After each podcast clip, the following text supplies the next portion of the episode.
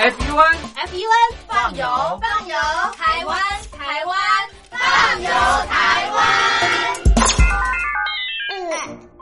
三支的话，像我们今天去走有一个叫三支樱花茶的部分，那这个也蛮特别的，是因为其实最近呃在去年我们是呃地方创生的元年，那我们主要就是会结合就是在地青农返乡的部分。那在三支的话，其实在三支在日治时代，其实它的茶全部都是外销日本，还蛮知名的。那因为后来因为一些就是工业化的关系，所以在地的这个产业就有落寞，所以我们在呃今年就是针对三支茶的部分做辅导。那如果想要来三支来买一些伴手礼，我蛮推荐三支樱花茶的部分。那石门的话，也是因为石门其实它蛮有名的，就是梯田的文化。那所以其实它在茶的产业，它有一些呃，之前其实就有一些石门铁观音啊，或者是一些茶类的部分。对，那今年我们有特别辅导，也是在地的青农返乡，那他也是回来就是来做一些就是茶产业的一些农事。那我们今年是结合他就是在做包装的部分来做结合。所以如果你喜欢喝茶的话，也欢迎就是今呃在石门或三支的话，都还蛮欢迎来购买这些伴手礼的。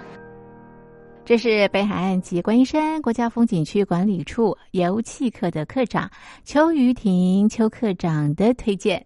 到三支石门必买的伴手礼。神机旁的听众朋友，你好，我是嘉玲，欢迎收听《放游台湾》。今天在《放游台湾》的节目当中呢，我们来到的就是三支石门。不晓得神机旁的听众朋友对于这两个地方的想象是什么呢？这次啊，嘉玲走访这两个地方，对这两个地方呢有不同的这个呃认识啊，特别是啊茶园，很多的年轻人进驻之后呢，运用一些这个高科技。让整个的这个制茶所啦，或者是茶园呈现不同的这个风貌。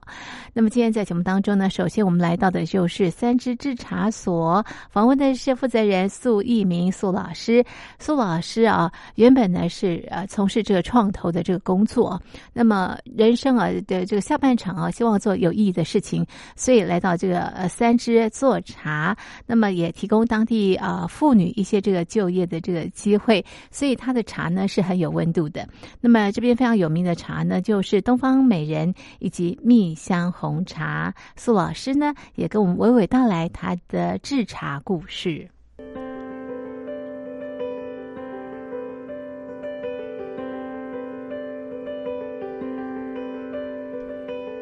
呃，茶厂是阿妈给生。小时候也住这边？没有没有没有，我住妈祖庙，我在妈祖庙旁边卖金子的，有一阵子都是在往外跑了。都在大陆跑了快二十年嘛，都是做科技业创投这一块开公司的。茶厂对选择在这边的原因是，当初真的不好找制茶厂的位置。哦，因为这边刚好很方便，有茶叶，哦，原始的茶山都在啊。嗯，整个到龙岩那边十多家都是茶山。哦，所以这个地方是很理想的一个地方。对，刚好阿妈的可以争。那所以也不用租金哈。对 对对，这一百多年来都都是种茶的嘛。那野放的好处是因为这三十年来，我们这边的有我们这边的地主啊，啊，他们就是工业的嘛，持分地。那我们的地主他们是比较，他们就是采茶籽，啊，叶子都他们就是免费供应给我。那这一块的话，变成我有很多资源。就是野棒的意思，就是说它没有农药啊，也没有施肥，啊，这种茶叶是最干净的，啊，所以也是因为这样，日本就是跟我一直在合作一些药妆的事情。老师，那你之前从事高科技啊，后来种茶，那你怎么样进入到这个茶叶的领域？哦，这主要是因为老茶行就是林华泰茶行嘛，那他觉得说我的。做法还有技术层面不够，他们就，他们也觉得说，哎，有有人继续在三支有继续在做，所以他们就觉得说需要帮我忙，所以他们找了蛮多五六十家，他们关系比较好的厂，就亲自教授，那个老师傅就一个一个这样教我，哎，其实有也有传承啊，只是说五六十家每个人方法什么都。跟大每个人都有他自己的方式，所以我们就变成用科技业的方法，就是说先归纳嘛，每一家都去学分析，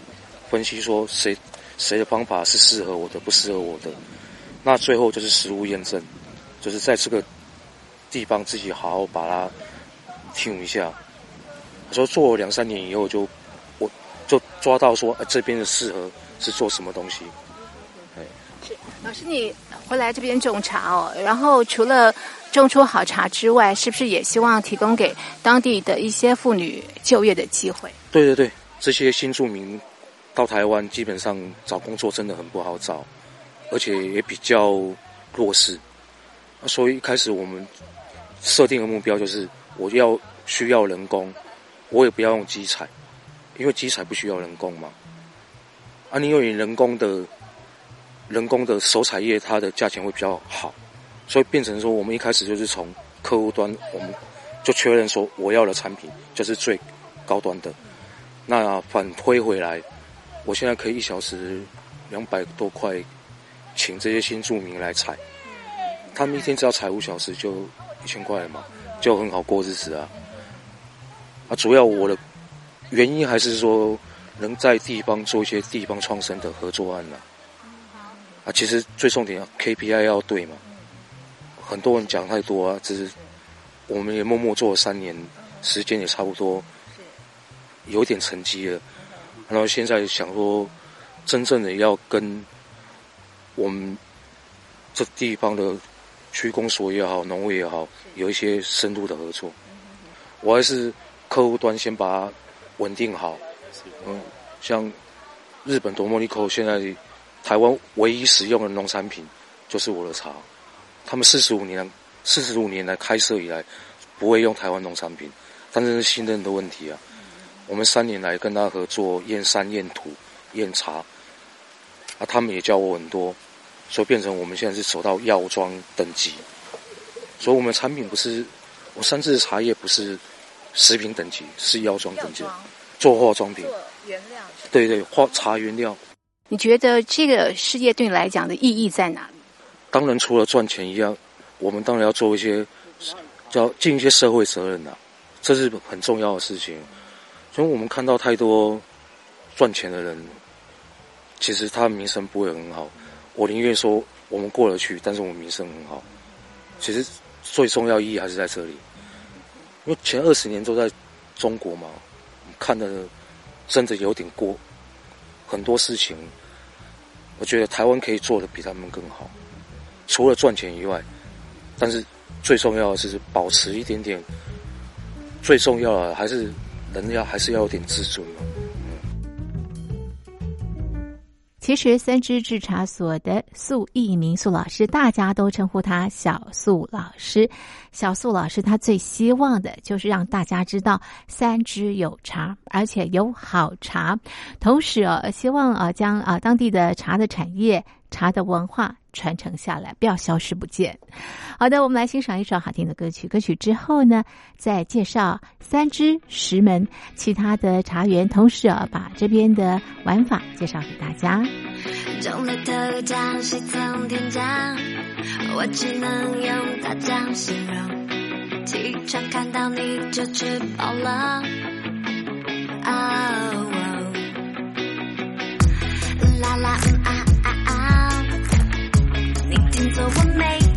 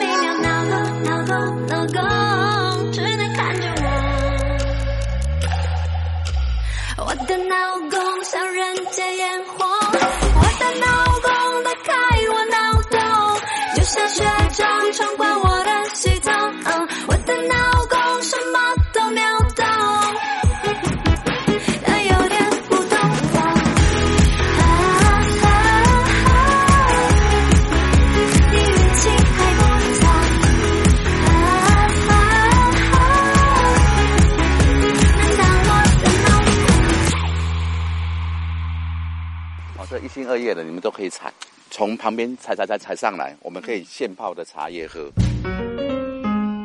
现摘现喝的这个茶哦，这个是呃香氛生态有机茶园，那么负责人就是邵张琪邵老师，他非常非常的热情。当我们走一小段的山坡来到他的茶园，看到的是叶片非常大的这个呃茶叶啊，那我们还在这个气喘吁吁的时候，老师就非常的热情，告诉我们呃可以摘这一心二叶，待会可以泡茶。好，这座茶园命名为香氛生态有机茶园，是因为老师的太太之前从事的是精油的相关工作，所以把这个茶园呢命名为香氛生态有机茶园。那么这个茶园啊，已经拿到有机认证，还有这个清真的这个认证，非常非常的这个不容易啊。那老师呢，他的呃这个制茶的这个设备呢，很多都已经用这个物联网，还有这个云端哦，是高科技的这个方式在制茶。老师他赋予的是当地的这个原生种，那么当地原生种是什么呢？我们现在就走进茶园，请邵老师介绍给大家。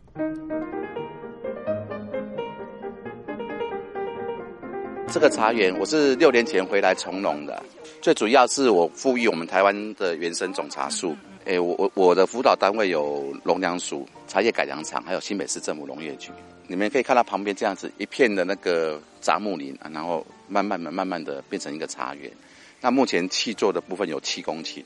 哦，也就带动这附近的所有的那个、那个所有的那个已经休耕的茶园这样子。嘿，那这个是我我们现在看到的是我们那个星级茶厂，这个是二星的。那里面我们也有初龙阳初级加工厂，已经核准过了。我是全国第二家过的。我们不是有个农地合法化吗？哎，然后它是叫农民，然后有在做从事那个加工生产的，然后是第二家，第二家，这是有机的，我是有机验证的，然后清真也验证过了，所以我我的农场没有猪肉，没有饮诶那个什么酒品，诶酒精用品通通没有，因为这个农场是物联网物联的，然后是全自动化的农场，整个是很先进的现代化设备。哦，这个茶厂是从我们茶已经不落地了，那以前都要叫找阿嬷来 Q Q 得有没有？现在都是全电脑，哦，就从都是光电的技术。所以从那个摘茶到整个制成都是电脑化。哎，是后段，前面还是前面没有办法，那个是没有办法办办法用电脑或者是任何取代，因为手捧茶是是全要手工的，采摘也要手工，到前段的部分要手工，只有怎么后段以后哦，因为以前诶以前阿妈在在在经济的时候哈哦那个都是不是很卫生呐、那现在都是改由电脑，你倒下去就好了，一个小时一百一百斤的茶叶就出来，而且很干净。那这边你现在看的全部是乔木科的，就是大叶种的茶，大叶种茶是我们台茶八号跟二十一号，哦，这个茶的特色是什么？哎，它有柑橘味、柑橘香。哦，那这个这个原生种的茶，其实这个原生种就是我们现在喝的红玉的爸爸，然后妈妈是从缅甸来的，所以十八号是新的诶新住民。那这个就是你们看到的真正原生种。用了四年的时间把它复育完成的。我们这边还有一个特色的茶种，也是复育的，就是那个印枝红心，它是属于小叶种灌木科的。它是我们常常听的那个那个金萱呐、金萱还有翠玉的父系跟母系。嘿，然后我们这边采的都是特殊茶种，都是原生种的东西。那日据时代，从青铜制时代，再从这边从大陆福建移过来，这个叫印制红心。然后种在洞顶山，就是我们鹿谷，那个叫清新乌龙。哎，这边是台湾算是最早的茶区，最早的茶区这样子。你是在地人吗？我不是在地，我来。你怎么会来这边种茶？诶，之前我都在大陆从事做生意啦。之前我我我在伯利奇集团，在美国一家上市公司，然后因为诶那个部门卖出去了，所以说我在大陆是做华航长龙的华东区总代理，啊，出提单啊，出机票。然后因为前几年前几年那个华航的执照下来，他收回去，那我们就顺势的回来。那我认识陈佑仁博士，他说种茶种茶种茶。然后他说啊，应该不会多少钱，可是一投入下来，现金好多钱，哎，好几千万。那也是也是保留我们台湾原原始的传统的这些这些种茶的茶苗。那我们茶叶改良厂之前那个文山分厂，现在是台东分厂的厂长肖庆清厂长，一手从山坡地的开发。那因为我们山坡地哈，一你要一条一条的，它是要往内的，你才能排水。那我们的很很多农民不知道的往外排，那就很容易造成崩塌。然后新北市农业局整个辅导进来，那就是慢慢慢慢的，哈，它就是就有有有一定的规模。其实还有地没有办法，因为我一两个人我没有没有办法做那么多有机，所以说才去做的方式。然后，诶，有些青我我们是青农，那结合整个青农，包含在实地的青农。整个茶茶茶过来这边做加工，那慢慢推动有机，然后清真也进来了，那雨林也快下来了，然后那欧盟有机也做副厂的方式已经过了，所以说整个的肥料用用肥啦、施肥，还有一些防治资材，我们是下了很大的心力，因为每一个东西都每一个东西的规定，所以说我们的资材用用的东西越来越少，越来越少，从零到有。从农到有，啊，到现在都慢慢慢慢的有在回收，可是很慢，农业真的很慢，要很辛苦这样子。我原本不在这里啦，是在想去新北的平林啦，然后那个那个茶叶改改良厂陈佑仁博士说，你不要去平林，你来石门，石门这边茶叶已经全部完蛋了，尤其在阿里邦这个地方，只剩下我一个茶厂。阿里邦，这边就是阿里邦，哦，这边阿里邦只剩下我一个茶厂。然后我来买这块地，两个小时就决定了，嘿嘿嘿，两个小时就买了，买了以后就现金，哎，就去去就现金就付掉，因为我们做农的不能有贷款，不能有办法做去做那个，然后中间当然有困难了，我两千万一下子就花完了，然后茶叶改良成那个车，哎，肖晶晶厂长把我太太叫过去，小以大姨又给了我一千万，所以说在你们这样慢慢才看到这个厂，哎，啊，这个是全部都是现金投入的。很辛苦，可是问题是说，哎，做做起来蛮开心的，哎，我我我最痛苦的时候就割草，人家草又长起来，可是我们是草生栽栽培，你注意看到这现在目前的草，它是很很比较低的，有没有？好低低的低的，然后它这个是做水土保持用的，哎，你不要觉得它是杂草，它是在做水土保持，让我们的水水资源诶。可以留在土地上面，不会崩下来。哎，这个这个是啊，我刚来的时候，他说：“哎，奇怪，你怎么先种草？为什么不种不种树？哎，不是不种茶树？其实草生植物先上来，再种茶树。它这原本就一个生生态的一个一个平衡保护啦。我这边有很多的蛙类，也有保育保育动物，像穿山甲。哦，然后晚上你到六点六点多，那那给啊，竹鸡啊，会带着小朋友在那边跑来跑去，也很好。”啊啊，这个是我们最主要是做一个，我们一样可以生产茶，可以做一个生态的一个整个保育。好，那这个也是整个市政府原本往这边做的规划。快乐啊，快乐快乐就是采完茶，我在做茶的时候最快乐，因为反正我就把它当成艺术品在做，反正已经回收不来了嘛，反正就是把它当艺术品做。哎，我算过了，我真的要整个回收要十二年，十二年，然后还好。还好，现在开始外销，整个作业有慢慢慢慢的回来。那我太太讲一句话嘛，反正你把自己照顾好，吃的好，吃得饱就好了。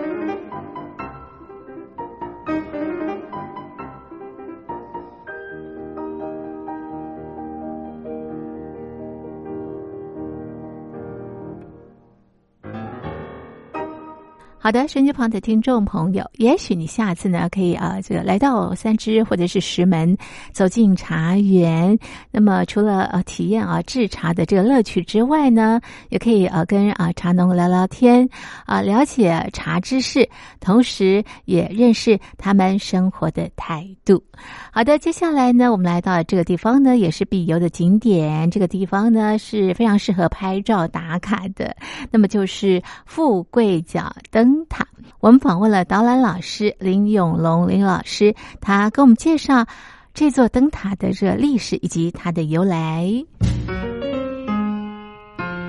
那富贵角早期荷兰人一六四二年从南台湾大员就是安平啊，要去攻打那个色辽岛的西班牙人，会经过这里，然后他讲了一个字叫 “hooky”，啊，当时的名字叫呼基，它的意思荷兰语就意思就是。海峡的意思，当时呢，后来因为荷兰人叫 h o o k i 所以我们这边渔村渔村也叫 h o o k i 后来变成一个渔港。那这个灯塔在日据时代，一八九六年建的这个灯塔，当时是用八角形的铁架做的。那铁架在二战的时候被盟军给轰炸，后来因为靠海岸线容易锈蚀嘛，那在国民政府来啊，一九六二年改建，现在是黑白啊平行线的。啊，塔高有一十四点三公尺，那因为这里冬天跟春天难容易起雾，所以就做了个雾笛，就是一分钟鸣笛五秒钟，啊，所以通知过往的船只不要碰撞，啊，它的用意是这样。那这里主要是安山岩，就是大概大屯火山最后期喷发的时候是竹子山喷发，然后岩浆流向海岸。啊，流向海岸的时候有两个系统，一个是灵山鼻，一个是富贵角，所以我们看到岩层都是黑色的，主要是造岩矿物的颜色，都是大部分是角闪石。那角闪石经过长期风化撞击，它会产生磁性，所以我们在沙滩上看，哎，有一层黑黑的，啊，那个是磁矿砂。啊，有机会你啊带小朋友是呃带个磁铁啊，在海岸线玩，那你吸一吸看看，它是针形的。啊，磁矿砂很特殊的一个一种呃一种沙沙粒，啊，我们土黄色的是石英砂，石英砂主要是因为石英在长期的搬运的过程，因为地表很多的铁矿物，所以铁矿会染色到我们的石英，所以石英本来是透明玻璃的，但是因为被包覆了一层氧化铁，啊，变成了我们的土黄色，啊，是这个样子，啊，如果拍照的话，你建议哪几个角度是适合拍照？我刚才我们进来那个啊那个地方拍摄，然后来到这里楼梯上拍摄，啊，从另外一个夕阳的时候，你就要再靠近我们右边，往灯塔方向拍过去，就是每年的七月底到八月中，啊，大大概二十天，这个段时间是最美的，叫做灯塔悬日，啊悬悬日美景啊，就是指这个地方。啊，它因为细照的时候，那个那个灯塔啊的造型，还有那个我们的夕阳，呈现了一个非常美的一个一个一个造型出来。富贵角灯塔下来呢，就是富基渔港喽，所以喜欢吃海鲜的朋友不能错过了。好，要离开之前呢，一定要再到一个地方，到这边来吃甜点，吃这边的泡芙，而且这边赏海景非常非常的漂亮。这个地方呢，就是米诗提极北蓝点。那么我们访问的这个副店长，副店长啊，花红文也跟我们讲啊，这边呢，呃，不定期会有一些艺术的展览。我们这边除了看海景、喝咖啡以外呢，还有时常就是每个每个大概半年或一年左右会定期的将外面我们外区都会有展览。像这次的话是李老师李老师的钢铁艺术展览，然后现在里面室内的话是现在是王杰老师，就是他主要是一些水彩画水彩画展览。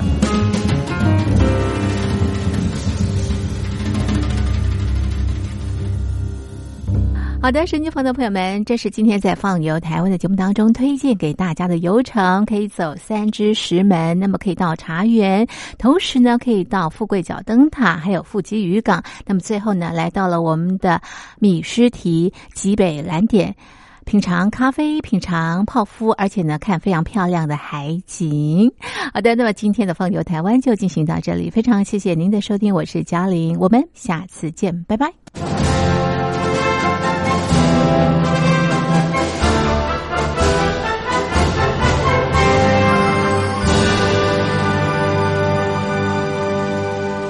你脱贫了吗？年轻时候的习近平就深知贫困之苦。我当时和村民们辛苦劳作目的就是让生活过得好一些。因此扶贫一直是习近平的重要工作。二零一五年，习近平在中央扶贫开发工作会议上做了二零二零大陆全面脱贫的承诺。到二零二零年，我国现行标准下，农村贫困人口实现脱贫，是我们的庄严承诺。一诺千金，全社会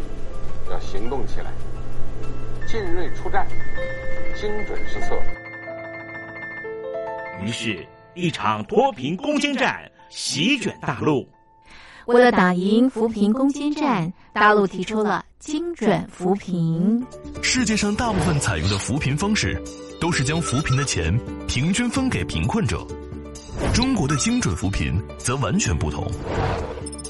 为了让资金使用更高效，扶贫效果更好，中国根据村子的特点。以及每户村民档案记录的不同情况来分配钱，安排不同的扶贫方式。于是，有的村子做起了旅游业，有的村子通过修路大桥，极大的增加了农产品的销量。有些没有工作能力的老人，给他们生活所需资金保障；有些缺乏劳动技能的，给他进行职业培训。中国扶贫就是这样结合村子的特点与个人的情况，以个性化定制为每个贫困户找出脱贫方式，这就是中国扶贫的精准度。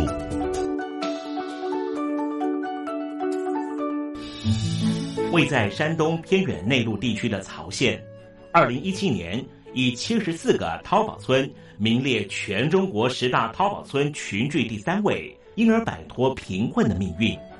丁楼村是曹县淘宝村的鼻祖，全村有九成多的家庭在家开网店，大多以服装加工业为主，并形成产业，带动周边乡镇跟进发展，连人口都跟着回流，大学生和外出务工青年纷纷返乡创业。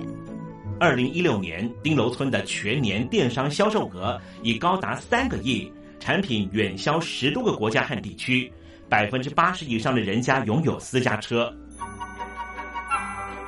从二零一六年到二零一九年，大陆累计发放三千八百多亿人民币，并动员大量人力，全力扶贫。今年就是二零二零年，大陆彻底脱贫奔小康了吗？大陆国务院总理李克强在今年人大会议闭幕后的中外记者会上，他是这么说的：“中国是一个人口众多的。”发展中国家，我们人均年收入的平均水平是三万元人民币，但是有六亿人每个月的收入也就是一千元，一千元在一个中等城市可能租房都困难。现在又碰到疫情，其中有一位农民工。说他五十多岁了，在外打工三十多年，每年如此，但今年就没有找到工作，全家都陷入困境。唉，听众朋友，你脱贫了吗？欢迎听众朋友来信分享你的脱贫经验，或者大陆政府脱贫做法与建议。我们准备高端短波收音机要送给您哦。活动从八月一日进行到十月三十一日，请您写下姓名、地址、邮编、联络电话、年龄等基本资料。传统邮件请寄到台北邮政一七零零号信箱，台北邮政幺七零零号信箱，嘉陵东山零收。电子邮件请寄 lily 三二九 at ms 四五点 highnet 点 net，l i l i 三二九 at ms 四五点 highnet 点 net。